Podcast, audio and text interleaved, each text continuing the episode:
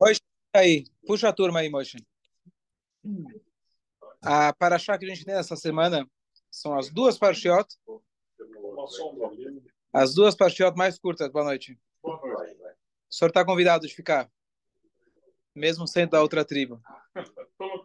É isso aí. São as duas parshiot mais curtas que a gente tem na Torá. E mesmo as duas juntas, somando as duas, ainda são bem curtas. Mas essa paraxá de Nitzavim, a gente sempre lê ela antes do Rosh Hashanah. Getiur, Getiur, bom ano. Então, a paraxá de Nitzavim a gente sempre lê antes do Rosh Hashanah. Então, o motivo técnico, digamos assim, é que na semana passada, os Rahamim, eles fixaram que a gente lê as 98 maldições para preparar a gente para né, fazer chuvá, mas para dar uma acalmada, a gente passa pela paraxá de Nitzavim. Mas na verdade, nossos sábios dizem que a palavra Tem Nitzavim se refere a Yom, se refere ao Rosh Hashanah. Então vamos entender o que está acontecendo historicamente. Moshe Rabbeinu ele está nos últimos instantes da sua vida e ele fala: Eis que vocês estão parados perante Deus nesse momento. Quem está parado? E ele começa a descrever todas as classes sociais que existem dentro do povo, dos sábios, do aguadeiro, do, do cara mais importante ao cara menos importante, estamos todos perante Deus. E aí ele vai lembrar eles do pacto, da conexão que eles têm com Hashem, que é, na verdade, que esse é todo o tema do, do livro de Dvarim, que é realmente deixar bem firme com o povo, que agora eles vão entrar em Israel, é o, o compromisso que eles têm com Deus. Mas nossos sábios dizem, isso não aconteceu em Rosh Hashanah. Historicamente, isso não aconteceu em Rosh Hashanah. Porém, esse mesmo passo se aplica ao Rosh Hashanah que a gente diz até Mitzavim Ayom. Quem? Vocês, o povo judeu, como um todo, independente de qual classe que ele esteja, social, qualquer outro tipo de classe de divisão, estão todos Hayom. O que é Hayom? Hayom de Dinarabah, o dia do grande julgamento. O dia do grande julgamento, estamos todos igualmente perante Hashem. Existem diferenças? Existem. A Torá coloca as diferenças. Fala, tem o aguadeiro, tem o sábio, tem o juiz, tem, tem diferenças. A gente não pode negar que existem diferenças entre cada ser humano. Porém, no momento do Rosh Hashanah, todos nós temos que chegar igualmente perante Deus, e Ele espera de cada um de nós que a gente vai lá e declare você realmente é o nosso Deus, e aí a gente está passando no pacto aquilo que Moshe Rabbeinu está descrevendo para a gente. Então esse é o primeiro ponto da Paraxá que a gente deve é, saber que estamos se preparando, somos todos iguais perante Hashem nesse, nesse quesito, digamos assim, e todos nós temos que declarar Hashem como nosso rei. Certo? Esse é o primeiro ponto.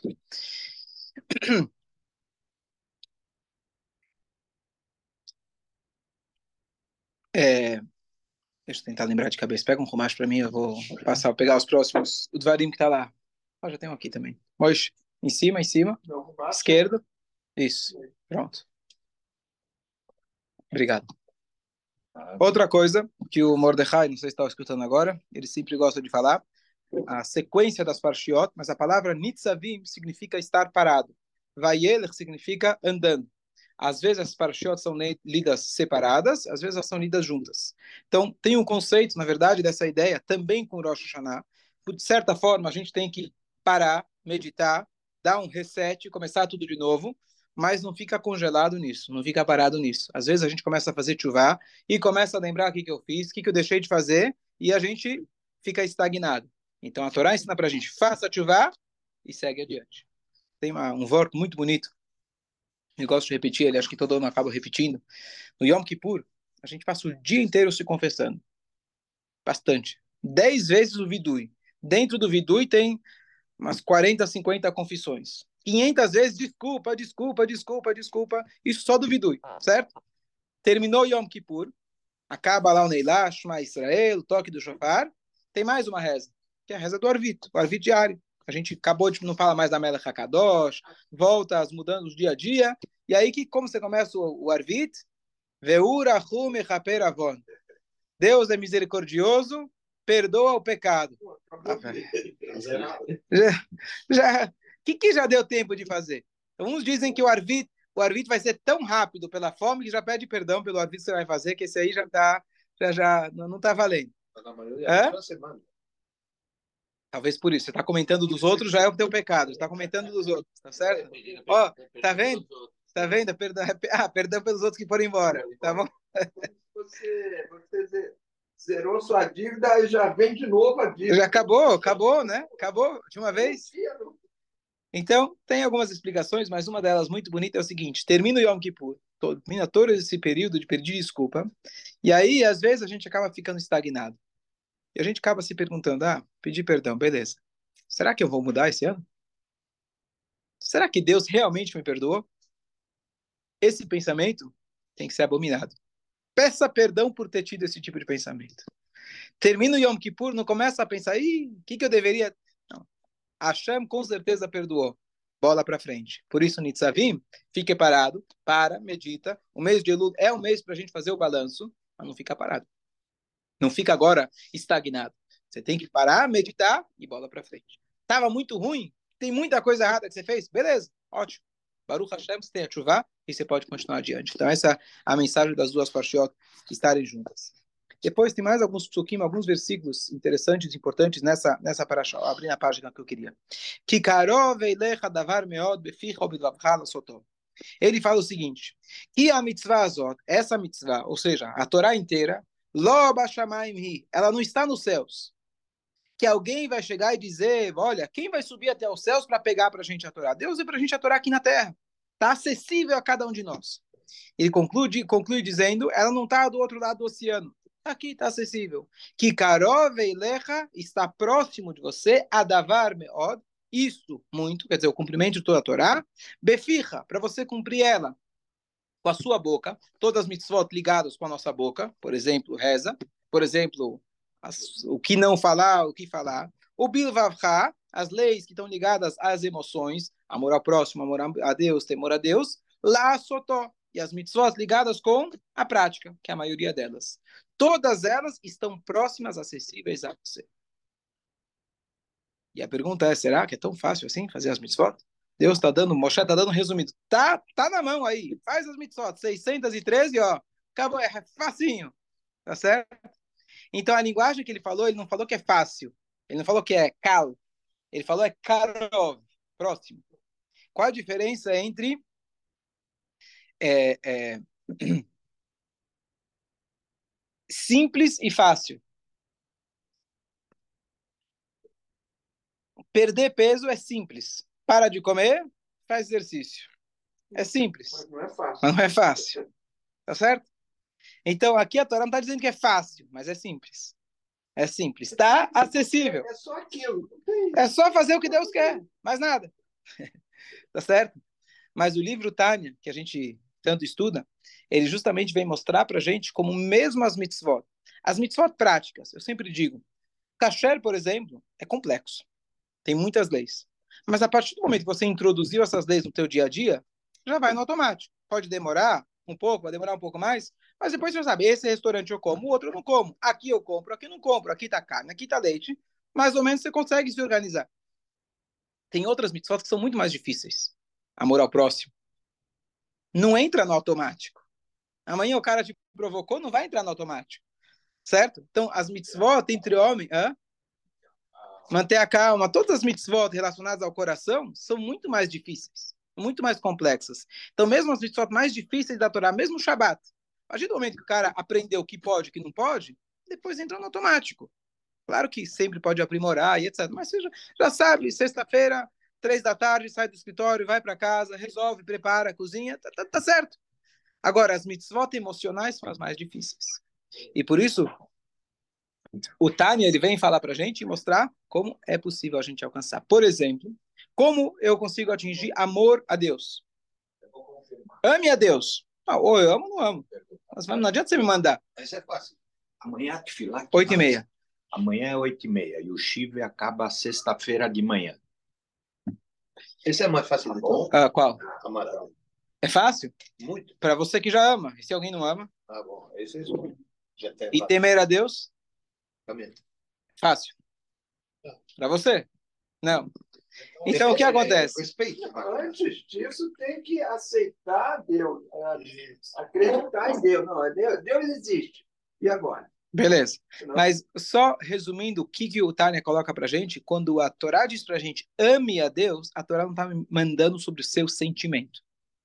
Ver a Haftá significa pratique constantemente a meditação que vai levar ao amor. Deus não tem como ditar para você, me ame. Chega a tua sogra e fala, me ame a partir de hoje. Mais difícil, tá certo? Então você pode fazer, manda a cartinha, tá certo? Hã? Boa. Então, o que a Torá diz pra gente é possível. Agora, eu vou amar todo mundo igualmente, tá escrito, amar o próximo como a ti mesmo. Mas alguma essas mitzvot, muitas delas, o que cabe a nós é a meditação. E o sentimento ele vai ser a conclusão disso, vai ser a vai ser a consequência disso. Então, as mitzvot todas elas são possíveis. E o ponto que eu sempre sempre lembro de que o cara fala, mas eu não tenho como fazer todas as mitzvot. Ainda. Ainda você não consegue fazer todas. Não dá para começar a fazer tudo de uma vez. Mas contanto você está caminhando na direção certa, você está na direção daquilo que a Hashem quer da gente. Fala, queria falar uma coisa? tem uma coisa muito simples, né? pai e mãe. A Torá diz que é a mais difícil. A missão mais difícil que tem é respeitar pai e mãe. É um negócio simples, é meu pai, é minha mãe. Simples. Mas e por que está escrito isso? Depende para quem. Cada um, cada um tem as suas. Está escrito que é mais difícil. Vamos ver. Eu escrevi isso. Sim. Eu é que disse isso. É que está escrito em relação àquela que Deus ele, ele, ele prolonga suas, seus dias da sua vida. Os seus dias da sua vida. Está escrito essa, está escrito na mandar passar a mãe embora. E aí os Rahamim, eles comparam que mandar a mãe do passarinho embora é a mais simples, quer dizer, é. porque não te custa nada. Honrar os pais é a mais difícil. Mas por que, que é mais difícil? Não necessariamente que é mais difícil porque você não sente. Não existe limite para você. Ah, eu já honrei, já quitei meus pais. Não tem quitei. Nunca você vai quitar. Mesmo depois que falece. Nunca vai ser suficiente. É uma coisa constante. A questão não é só, é, não é só é, dar para eles, etc. É conseguir manter a hierarquia, mesmo que você é muito próximo deles. Então, tem muitos detalhes que faz essa mitzvah mais complexa. Mas, talvez, para alguns indivíduos, essa mitzvah não é mais fácil. Quando os Tahamim dizem que ela é mais difícil, não quer dizer que para todo mundo é a mais difícil, mas ela tem um aspecto dela que é mais, que é mais difícil.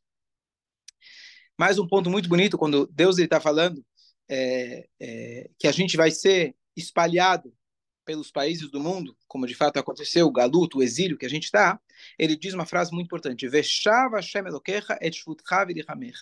E Deus, a tradução seria, fará voltar o seu captivo. Ou seja, Deus vai trazer de volta a gente para Israel. Mas a linguagem que é usada não é que Deus vai te trazer de volta. Deus vai voltar com você. Ou seja, mesmo quando no momento que a gente foi expulso de nossa terra e a gente foi para o exílio, não é que Deus ficou lá de boa, esperando, braço cruzado, quando meus filhos voltam para casa. Ele foi para o exílio junto com a gente. E ele está sofrendo junto com a gente.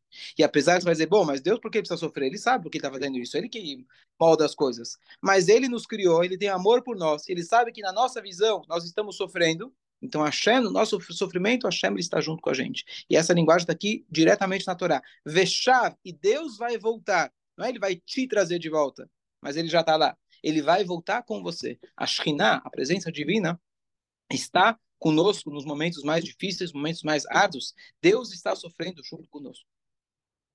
E quando a gente chora, quando dói para a gente, dói para Deus muito mais. Você vê teu filho sofrendo, quem sofre mais?